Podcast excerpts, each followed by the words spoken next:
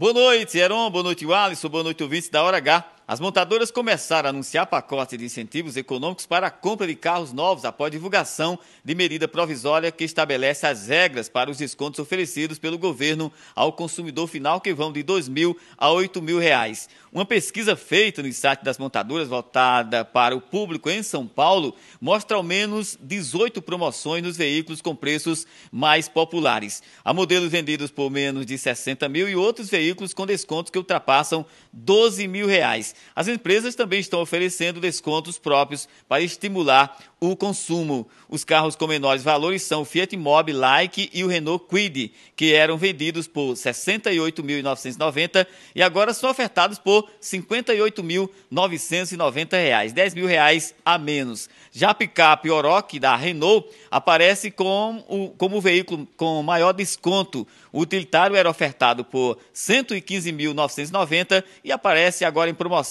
por R$ 100.900. O setor está comemorando a medida anunciada ontem pelo governo federal. O presidente da Federação Nacional de Distribuição de Veículos Automotores, a FenaBrave, o Andretta Júnior, disse acreditar que a proposta vai aquecer as vendas.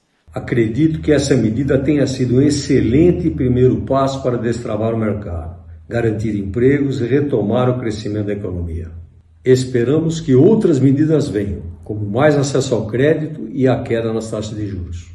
Com isso, o mercado responderá melhor e poderemos fechar o ano com bons resultados. Roberto Tazino na Hora H. O dia todo em uma hora.